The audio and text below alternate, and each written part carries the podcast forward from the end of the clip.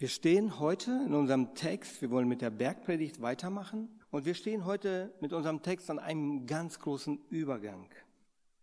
Wir haben in, den vergangenen Wochen gehört über die Seligpreisungen und um den Text heute zu verstehen, müssen wir uns einfach nochmal den Kontext anschauen. Wir müssen uns nochmal anschauen, in welchen Kontext dieses heutige Wort gelegt ist. Wir haben das vielleicht noch gut in Erinnerung, als Willi Friesen hier mit äh, den Seligpreisungen anfing und bei der ersten Seligpreisung gleich die, muss ich sagen, mich sehr angesprochen hat. Da ging es darum, glücklich oder selig sind die, die arm im Geist sind, denn ihrer ist das, das, das Reich der, des Himmels. Armen im Geist. Und um das Gesetz, um das es heute gehen soll, zu verstehen, müssen wir uns diese Tatsache einmal ganz genau anschauen. Ich komme nochmal darauf zurück. Arm im Geist. Hier wird das Wort arm gebraucht und in den, äh, an den meisten Stellen, wo es in der Bibel um, um Armut geht, und wo dieses Wort arm so im Deutschen steht, da wird ähm, das äh, griechische Wort penes gebraucht. Ich hoffe, ich spreche, ich spreche das halbwegs richtig aus. Das bedeutet wenig habend, nicht genügend habend. Aber an dieser Stelle, wenn wir äh, diese Stelle im Griechischen lesen, dann wird da ein anderes Wort gebraucht. Dann wird da, dann heißt es dort Ptöchos. Und das bedeutet, wenn, wenn äh, dieses Wort Penes bedeutet, dass man wenig hat, dann bedeutet Ptöchos gar nichts habend. Leer, Zero, Null. Es ist gar nichts da. Es heißt also, wenn wir vor Gott stehen, selig sind die, die vor Gott stehen und gar nichts haben. Null, gar nichts. Und ich musste viel über dieses Wort nachdenken. Und wenn wir den Jakobusbrief lesen, dann lesen wir dort im vierten Kapitel und er spricht das eigentlich so auf den Punkt genau an. Er sagt, ihr habt nichts, weil ihr nicht bittet. Ja, Jesus, warum sollen wir bitten? Warum sagt er, ihr habt nichts? Er spricht doch zu gläubigen Menschen. Es, seine Briefe, es war ein Rundbrief, so wie man annimmt. Es haben dort äh, diesen viele Gemeinden gelesen. Sie standen im Glauben, sie wussten über vieles Bescheid, sie hatten die Gnade und so weiter und sie bildeten sich ein, etwas zu haben, aber sie hatten nichts. Und so macht er ihnen klar, dass sie aus einer falschen Perspektive bitten. Er bringt das so auf den Punkt und das ist vielleicht auch sogar ein bisschen bitter. Ihr bittet und empfangt nichts, weil ihr übel bittet. Das sagt er ihnen. Wenn wir den Jakobusbrief im Ganzen betrachten, dann sehen wir, dass es, dass es dort viel um Weisheit geht. Dort geht es um Lebensgestaltung. Dort geht es darum, dass unser Glaube Frucht bringen muss. Dass das unwillkürlich zusammenhängt. Dass man das nicht trennen kann. Und scheinbar war es in den Gemeinden nicht so. Er hat sie dort nicht gesehen. Und er ähm, sagt einfach, ihr habt nicht, weil ihr nicht bittet. Und oft haben wir unsere festgefahrenen Perspektiven und unsere Hürden. Und wir sind doch wer. Und wir haben doch was. Aber das meint Jesus hier gerade in den Seligpreisungen nicht. Er meint gar nichts habend. Und wo es um die Weisheit im Jakobusbrief geht, da sagt er in Vers 17, und es ist ganz interessant, diesen Brief mal zu lesen, die Weisheit aber von oben ist aufs erste rein, sodann friedsam, gelinde, folgsam, voll Barmherzigkeit, guter Früchte, unparteiisch, unheulerisch. Die Frucht der Gerechtigkeit in Frieden aber wird denen gesät, die Frieden stiften. Und wenn wir den Jakobusbrief lesen, dann finden wir oft diese Begrifflichkeiten, die wir in den Seligpreisungen schon so gehört haben, dort immer wieder. Wir finden sie wortwörtlich wieder und auch seine Aufforderung dazu, dass das in unserem Leben irgendwie sichtbar wird. Jakobus, er beschreibt uns die Nichtigkeit und die an vielen Stellen die falsche Perspektive, aus der wir Dinge tun. Und wenn wir diese erste Seligpreisung verstanden, wirklich verstanden haben, dann öffnet sich uns ein Tor zu all den anderen Seligpreisungen. Dann wird uns plötzlich klar, was Barmherzigkeit ist, was Trauer ist um diese Welt und so weiter und so fort. Wir haben es von Florian und auch von Willi gehört. Und dann kommt in dem Text weiter in der Bergpredigt das, wovon Peter heute Morgen schon gesprochen hat, dass wir nicht nur Hörer, sondern Täter sein sollen des Wortes. Es soll nicht darauf stehen bleiben. Es soll nicht da stehen bleiben, wo Jesus sagt, so stelle ich mich euch vor. Und seine Zuhörer waren ja die, die ihm zugehört haben. Und er sagt, ja, das ist die Norm. Und er sagt, nicht nur die Norm zählt, sondern die Umsetzung. Ihr sollt Salz der Erde sein und Licht der Welt. Und in diesen, in diesen Kontext hinein, da wird, ähm, da kommt unser Text von heute in Matthäus 5, Verse 17 bis 20. Ich hoffe, das klappt hier so. Ja, danke schön. Dort steht, meint nicht, dass ich gekommen sei, das Gesetz oder die Propheten aufzulösen. Ich bin nicht gekommen aufzulösen, sondern zu erfüllen. Denn wahrlich, ich sage euch, bis der Himmel und die Erde vergehen, soll nicht nur, auch nicht ein Jota oder ein Strichlein von dem Gesetz vergehen, bis alles geschehen ist. Wenn nun eins, wer nun eins dieser geringsten Gebote auflöst und so die Menschen lehrt, wird der geringste heißen im Reich der Himmel. Wer sie aber tut und lehrt, der wird groß heißen im Reich der Himmel. Denn ich sage euch, wenn nicht unsere, eure muss es eigentlich heißen, eure Gerechtigkeit, die der Schriftgelehrten und der Pharisäer weit übertrifft, so werdet ihr keinesfalls in das Reich der Himmel kommen. Ich habe es dort falsch abgetippt. Unsere äh, muss es eigentlich, äh, eure muss es eigentlich heißen. Eure Gerechtigkeit. Ein ganz komplizierter Text. Wie gehen wir nun, da, nun dran? Kannst ein, ja. Wer kennt das? Jemand eine Vorstellung?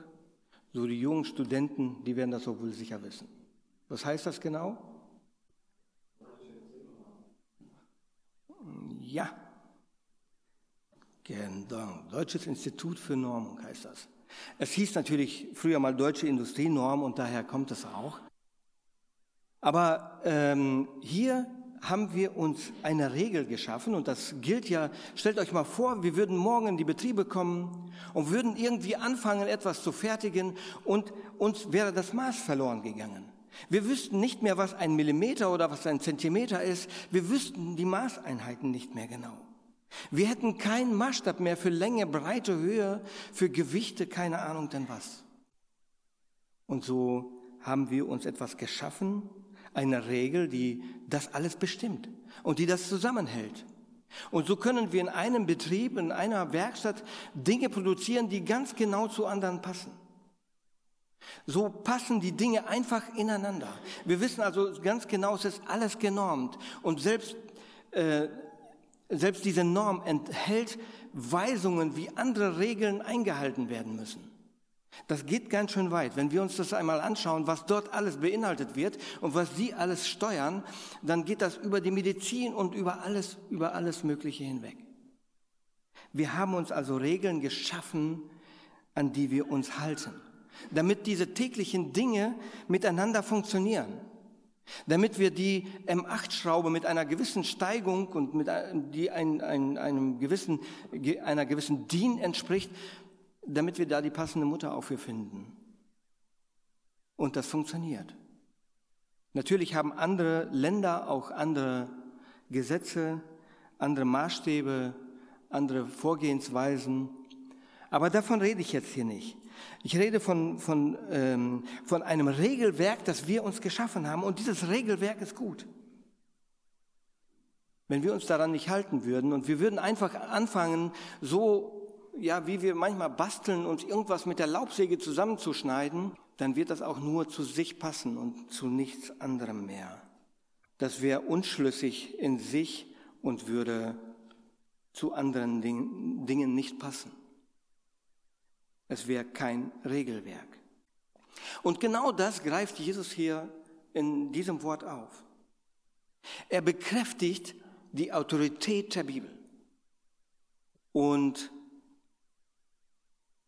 wenn wir dort lesen und wir lesen den zweiten Vers dazu, dann merken wir, er spitzt sich zu. Und immer dann, wenn Jesus sagt, wahrlich, wahrlich, ich sage euch, dann kommt etwas ganz Wichtiges. Dann kommt etwas, worauf man echt mal hinhören sollte.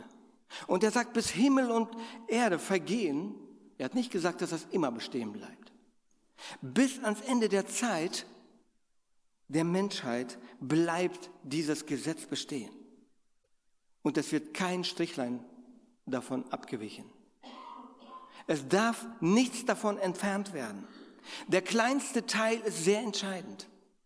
Jedes kleine Teil, und das kennen wir auch unser, aus unserem ähm, Alphabet ist entscheidend. Wenn wir aus einem R das kleine Strich wegmachen, haben wir ein P. Das hätte schon eine völlig andere Bedeutung.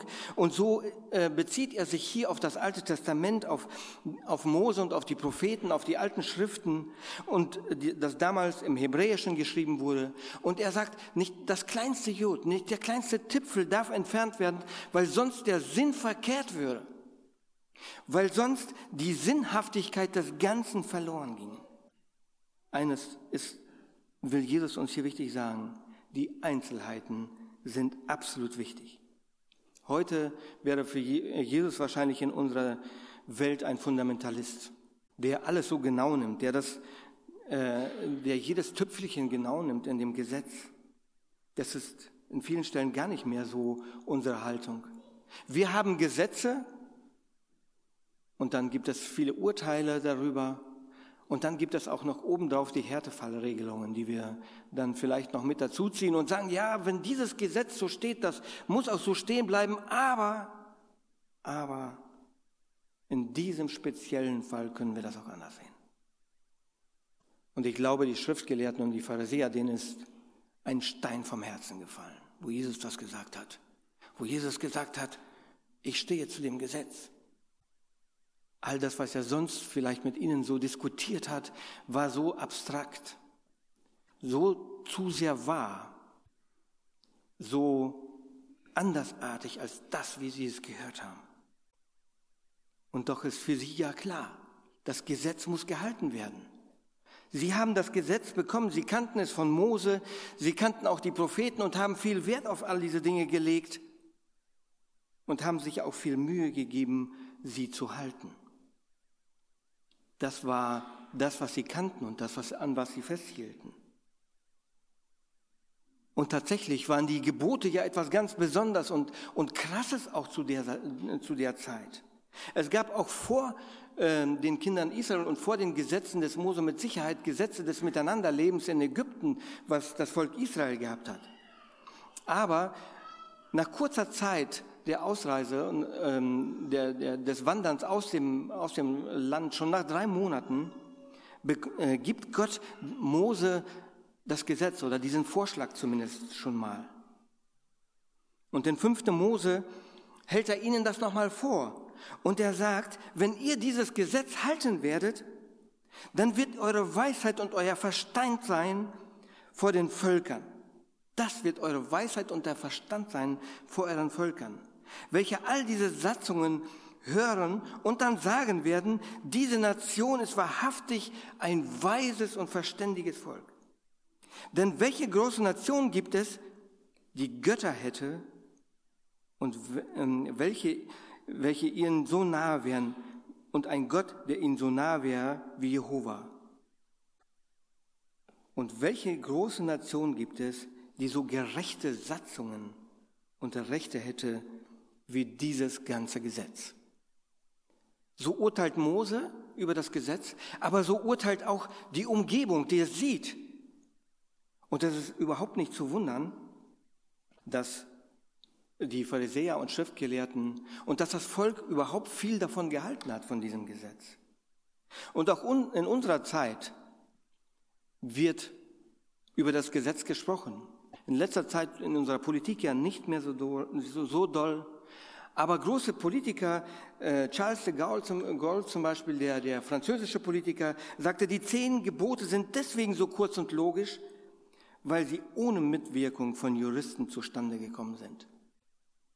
Und Konrad Adenauer sagte, die zehn Gebote Gottes sind deshalb so eindeutig, weil sie nicht erst auf einer Konferenz beschlossen wurden. Deswegen hatten sie schon allen Grund, an diesen Dingen festzuhalten. Aber weil Jesus sich so oft mit diesen Theologen der damaligen Zeit, mit diesen Schriftgelehrten und Pharisäern auseinandergesetzt hat, meinten sie, er wäre gegen das alles. Er legte ihnen das ja alles auch noch mal wieder ganz anders aus und verlangte auch, dass sie danach handeln und hat sie auch teilweise beschimpft dafür, dass sie es nicht tun. Aber genau das Gegenteil war der Fall. Diese Theologen, sie hatten sich entfernt von dem eigentlichen Willen Gottes, von der Schrift, von dem, wie es geschrieben, wirklich geschrieben stand. Nicht Jesus. Er hat an dieser Autorität der Schriften niemals gezweifelt. Im Gegenteil, Jesus ist gekommen von Gott dem Vater. Und darin liegt seine Autorität. Er ist nicht gekommen, das Gesetz aufzulesen und die Propheten. Das hätte auch überhaupt gar keinen Sinn gemacht. Er war ja von Anfang an dabei. Von Anbeginn der Welt war Jesus dabei. Er war bei der Gesetzgebung mit dabei. Sollte er sich jetzt selbst widerlegen?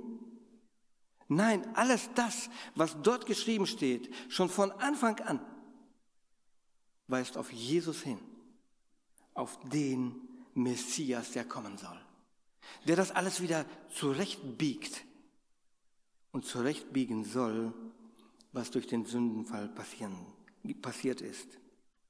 Wenn wir in den Text schauen, dann sehen wir dieses Wort auflösen. Und wenn wir mal schauen, was das eigentlich bedeutet, Kataluio heißt das in Griechisch.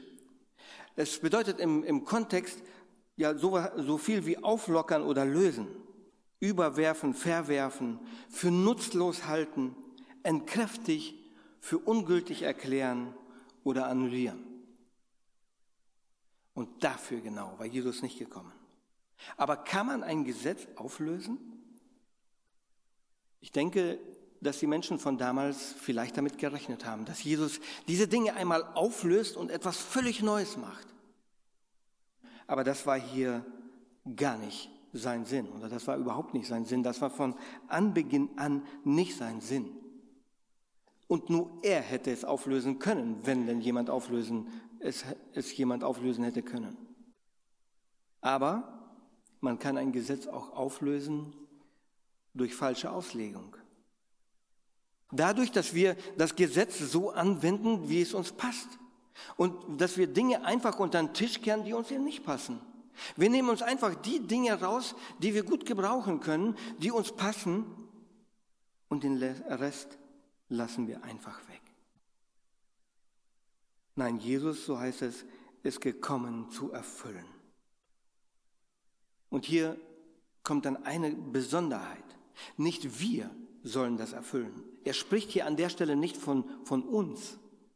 Er spricht von sich. Ich bin gekommen. Nicht wir sollen das Gesetz erfüllen, sondern er erfüllt es. Und das ist auch ganz besonders wichtig in dem ganzen Zusammenhang, das immer wieder so zu sehen. Und es ist auch wichtig zu sehen, wie diese, wie diese Aufeinanderfolgung da an der Stelle kommt, in, in äh, Vers 17. Dort ist äh, von Auflösen und Erfüllen die Rede. Die beiden Dinge werden gegenübergestellt, in Zusammenhang gebracht. Jesus kam nicht aufzulösen, sondern zu erfüllen. Jesus war nicht dafür gekommen, um etwas zu verhindern, um das Gesetz zu verhindern, um es aufzuhalten um die Dinge, die so schwer vielleicht auf dem Volk lasteten und was sie alles einhalten mussten und äh, an vieler Stelle eben auch total unsicher waren, zu, äh, zu äh, irgendwie wegzunehmen. Das, dafür war er nicht gekommen. Im Gegenteil. Er liebte und verehrte das Gesetz und er brachte es in Erfüllung. Und erfüllte die prophetischen Aussagen des Gesetzes in Bezug auf sich selbst. Alles, habe ich schon gesagt, deutete auf Jesus hin. Und Jesus er folgte diesem Gesetz und er erfüllte alles im perfekten Gehorsam. Er zeigt uns den vollen Willen Gottes, wie Gott sich das vorgestellt hat und wird ihm auch gerecht. Er war ohne Schuld. Und dadurch kam das Gesetz in Erfüllung. In Römer 10, Vers 4 lesen wir, Christus ist das Ziel des Gesetzes oder das Ende des Gesetzes. Dort wird das, äh, geht es auf das Ziel hin. Wir haben uns ja im letzten Jahr viel Gedanken über diesen Römerbrief gemacht, haben den in Hauskreisen gehabt, haben den äh, hier betrachtet, gemeinsam und haben immer wieder festgestellt, aus Gnade werden wir gerettet. Jawohl.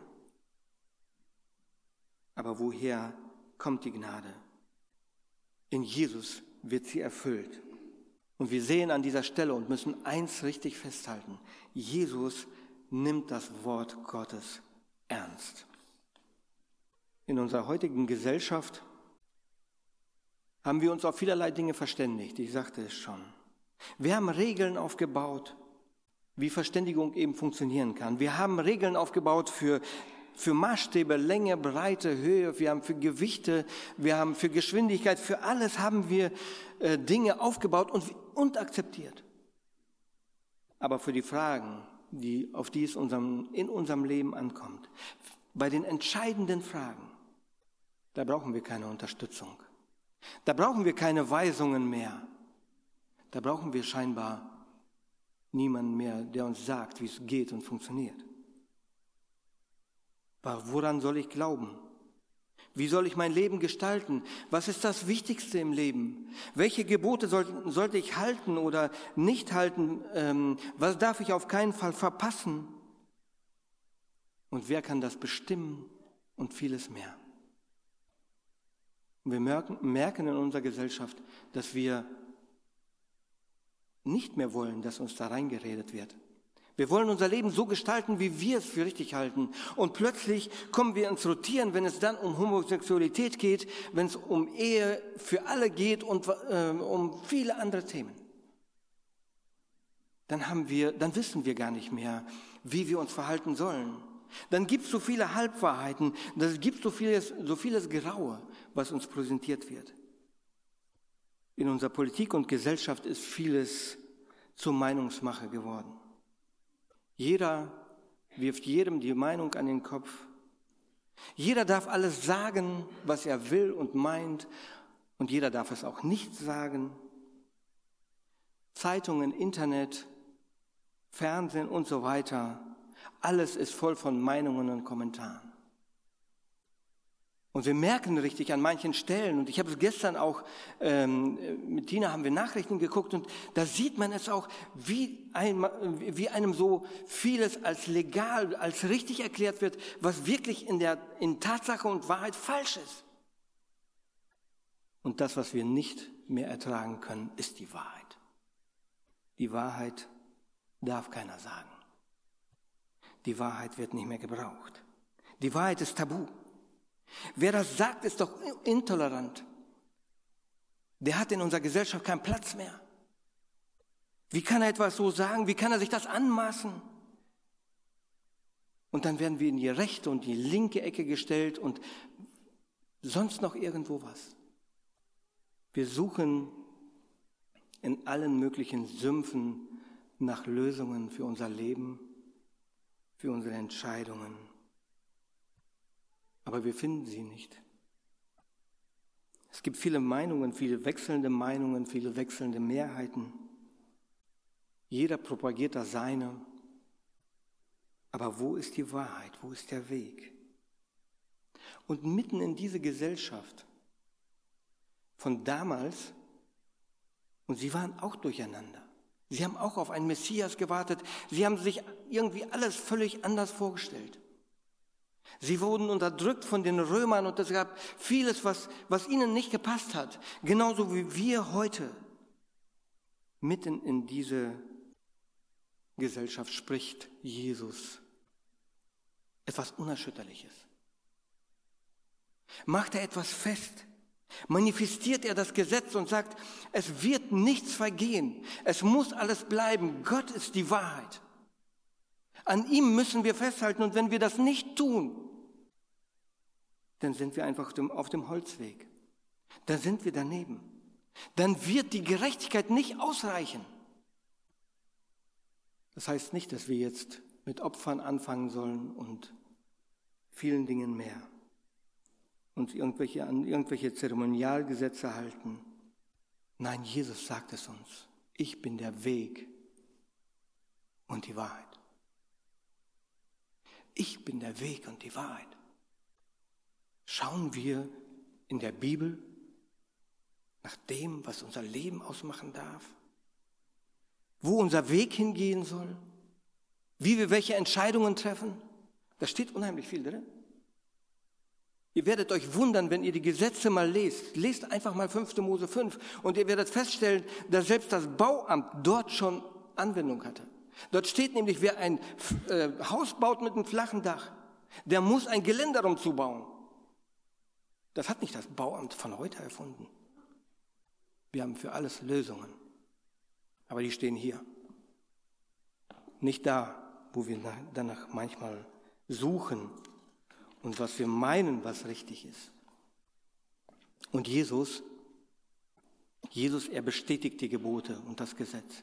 Und er besteht auf einer ähm, unverfälschten Verkündigung des Gesetzes. Er sagt, wer nun, den geringst, wer, wer nun das Gebot auflöst und so die Menschen lehrt, der wird der Geringste heißen im Reich der Himmel. Wer sie aber tut und lehrt, der wird groß sein im Reich der Himmel. Wehe denen, die diese Gesetze verändern wollen. Sie trifft es hier mit voller Härte. Und Jesus meint wahrscheinlich die Schriftgelehrten und die Pharisäer damit. Er sieht wahrscheinlich im Geiste sie vor Augen, die vieles davon verdreht haben und auch die Menschen so gelehrt haben. Sie haben zum Beispiel gesagt, ja, okay, es steht da drin, du sollst deinen Nächsten lieben. Das mache ich doch. Ich liebe den Nächsten. Ich liebe den, der neben mir steht, der auf meiner Stufe steht. Aber wenn es um die Sünder, wenn es um die Heiden ging, dann konnte einer umgebracht werden. Das interessierte gar nicht. Da krähte kein Hahn danach. Sie deuteten das Gesetz um und legten es so aus, wie sie es wollten. Gelinde gesagt, sie schwächten es ab. Die eigentlichen Gesetzeshüter, die, die darauf achten sollten, dass dieses Gesetz gehalten würde in allen Einzelheiten, sie selbst schwächten es ab. Und Jesus sagt, solche, die sowas tun, die werden die sind nicht unbedingt ausgeschlossen vom Reich Gottes. Und das können, können, können wir schon auch gar nicht mehr verstehen. Aber es steht da so. Sie werden aber gering sein. Aber die, die es tun und lehren, die werden groß sein im Himmelreich. Auch Jesus gibt es ja seinen Jüngern am Ende mit und er sagt, lehrt sie zu halten. Und hier kommt das Tun noch vorab. Und das ist auch richtig so. Wir sollen Täter werden, Täter werden des Wortes Gottes. Nicht nur Hörer, nicht nur davon reden, wie es eventuell sein könnte, sondern Täter seines praktizieren. Das Gesetz muss also richtig verkündet werden. Jesus warnt diejenigen, herumzudeuteln, es versuchen abzuschwächen. Und wir könnten jetzt über den Lohn sprechen, über das, wo es eigentlich darum geht, wenn er sagt, die werden äh, gering oder ho äh, erhöht sein im, im Reich Gottes. Das würde aber wahrscheinlich locker eine Predigt für sich sein. Aber es geht um den Lob, den wir von Gott bekommen werden. Und das wird so unermesslich groß und so unermesslich gewaltig sein. Nein, es geht nicht darum, dass irgendjemand über irgendjemand dort herrscht. dass man irgendwelche sonstigen Vorteile vielleicht genießt oder sonst was. Das, das glaube ich nicht. Hier geht es rein um den Lob, den wir von Gott bekommen werden. Dafür, wenn wir sein Wort halten und andere mitnehmen auf diesen Weg. Er möchte also nicht, dass wir das Wort verdrehen. Sie haben ja grundsätzlich das Wort angenommen. Sie haben es bejaht und versucht es auszuleben mit aller Kraft. Sie haben sich versucht einzusetzen, haben alles, alles versucht zu unternehmen. Sie wurden vielleicht sogar dafür bezahlt, die Schriftgelehrten. Ich weiß nicht, ob sie sonstigen Berufen nachgegangen sind. Aber sie haben sich die Dinge auch passend gemacht und andere Teile, die sie nicht tangierten, einfach unter den Tisch fallen lassen. Das tun wir doch heute nicht, oder? Wisst ihr, wir sagen vielleicht, ja, wir glauben an Jesus. Wir glauben, und das kann ich, kann ich, da kann ich voll mitgehen. Ich glaube an Jesus, ich glaube an die Gnade, ich kann das alles annehmen und akzeptieren und das ist super so und ich werde im Himmel sein. Und wenn wir dann das Gesetz nehmen, wenn wir dann Mose und die Propheten nehmen, wenn wir dann die Schrift nehmen und anfangen zu zweifeln, dass die Erde an einem Tag geschaffen worden ist, weil das vielleicht physikalisch nicht in unseren Kopf passt, weil viele Dinge da viel zu hoch für uns sind. Wenn wir vielleicht anfangen zu zweifeln, ob das Volk Israel denn nun wirklich durchs Rote Meer gegangen ist und wie das wohl funktioniert hat, ob wir das dann abwälzen und sagen, ja, das waren die und die Umweltbedingungen und ähm, was auch immer dort gekommen sein mag. Und wir fangen an, diese ganzen Wunder abzuschwächen. Wir gehen mit unserem Glauben leichtfertig um und sagen, ja gut, wir haben ja die Gnade, also ist alles gut. Früchte, ja, die brauchen wir doch nicht unbedingt. Wir werden da schon irgendwie, ja, so am, äh, am Rande mit reinkommen. Wir werden da schon irgendwie mit reinrutschen. Wisst ihr, so, so sieht Jesus hier die Heilige Schrift nicht. Entweder Du glaubst an Jesus und du hältst am kompletten Wort Gottes fest. Und es zählt alles, der kleinste Buchstabe, der kleinste Tipfel daran. Oder die Bibel ist nicht wahr, sie ist voller Irrtümer und auch Jesus konnte dich nicht erretten. Es gibt nur diese beiden Dinge. Es wird nicht der kleinste Häkchen vergehen und wir dürfen ihn dort nicht rausnehmen. Es wird alles bleiben bis ans Ende der Weltzeit. Und es ist doch faszinierend zu sehen, wie sich so verschiedene Dinge auch wortwörtlich erfüllt haben.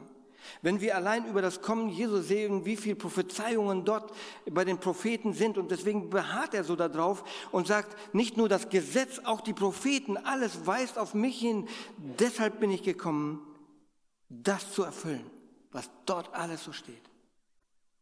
Und deshalb sollen wir das Gesetz und den Willen Gottes ganz bestehen, lassen. Wir können vielleicht viel, mit vielen Dingen aus dem Gesetz, aus den Geboten klarkommen. Wir werden noch viel darüber hören in den nächsten Wochen vielleicht. Aber ähm, wir können dann sagen, okay, wir können uns bemühen, nicht zu lügen, nicht zu stehlen. Damit hätten wir vielleicht, das würden wir vielleicht auch noch alles irgendwie hinkriegen. Aber das erste Gesetz, erste Gebot, das Jesus gibt, du sollst Gott, deinen Herrn, von ganzem Herzen lieben. Da merken wir, dass dieses Gesetz von uns alleine nicht haltbar ist. Wir können es nicht halten. Wir können es nicht umsetzen. Und er bringt es auf den Punkt und sagt, du sagst, du liebst mich und hast deinen Bruder, den du siehst, mich siehst du doch gar nicht da merken wir, der Anspruch ist so hoch. Und er wird auch noch höher, denn in Vers 20 steht, ich sage euch, wenn nicht eure Gerechtigkeit, die der Schriftgelehrten und Pharisäer weit übertrifft, werdet ihr keinesfalls in das Reich der Himmel hineinkommen. Und Jesus meint damit, seht euch an, die, die Elite, die ihr so verehrt, denen ihr vielleicht nacheifert und wo ihr denkt, ja, das ist, so wollen wir werden, die können das nicht halten. Alles, was sie tun, reicht nicht. Ja, wir können uns abmühen für uns. Wir können uns kasteien, wir können die Gebote nach vorwärts und rückwärts erzählen und alles Mögliche. Aber das alles wird nicht reichen. Und hier schließt sich für mich der Kreis aus den Seligpreisungen. Und ich muss eingestehen, ich bin ein Nichts. Wir liegen am Boden, wir haben nichts zu bringen, gar nichts. Und als ich mich so mit, diesen, mit dieser Wochenration von damals auseinandergesetzt habe äh, und überlegt habe, wie, wie kann es sein? Wie kann man denn dahin kommen, dass man diese Dinge auch vollbringt? Wie kann ich denn leidend für die Welt werden? Wie kann ich barmherzig werden? Wie, wie kann das funktionieren? Dann habe ich morgens eine Andacht gehört auf ERF. Ich höre übrigens viel ERF, ist äh, sehr empfehlenswert. Gute Predigten kommen da. Dort gab es ein Beispiel, das möchte ich euch weitergeben. Es kommt ein junger Mann zu einem Rabbi und er sagt, ich möchte dein Jünger werden. Ich möchte dein Schüler werden. Der Rabbi schaut ihn so an und sagt, ja, okay, aber da gibt es eine Bedingung. Und die wäre, ja, du musst Jesus lieben. Und dann ist eine gewisse Zeit der Stille und ähm, der junge Mann, der kehrt so in sich. Und dann sagt der Rabbi, was ist denn nun? Liebst du Jesus?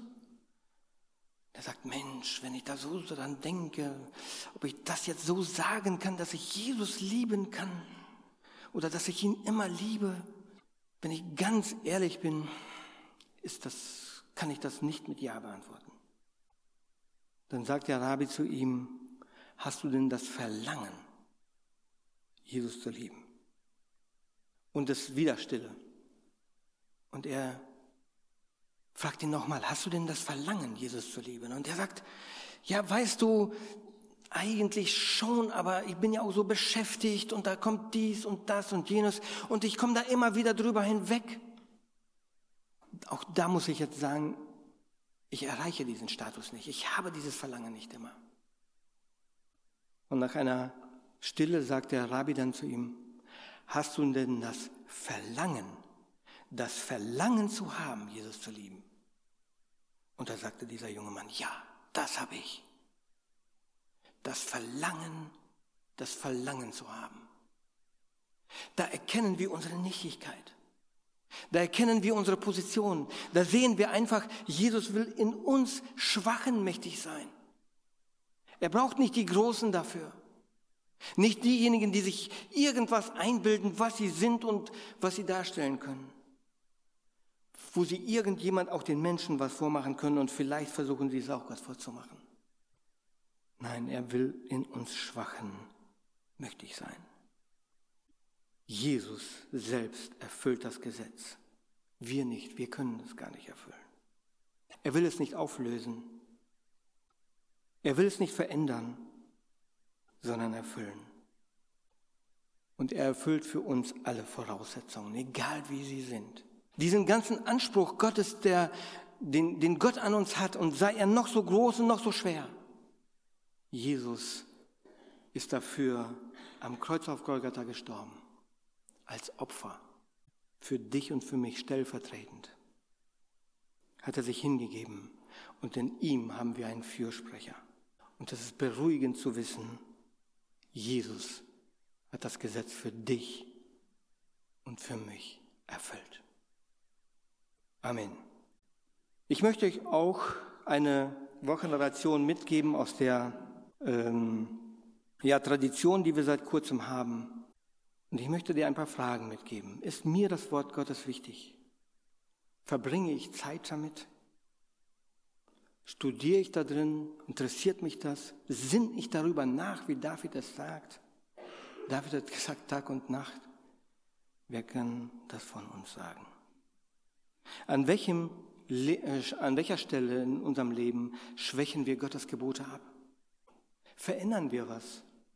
Stellen wir uns dem nicht so, erkennen wir nicht unsere Schuld. Erkenne ich meine geistliche Armut vor Gott? Und hast du das Verlangen, das Verlangen zu haben, Jesus zu lieben. Das möchte ich euch einfach mitgeben. Wer es haben will, ich habe es jetzt mit Flo nicht besprochen, aber er hat die Kontakte, er kann es euch weiterschicken, ich werde es ihm geben. Denkt darüber nach. Haben wir das Verlangen, das Verlangen zu haben, Jesus zu lieben? Und vielleicht sitzt du hier heute und denkst, ja, das mit Jesus, das wusste ich schon immer, dass da irgendwie was Wahres dran ist. Und, aber das ist für mich irgendwie noch so weit entfernt.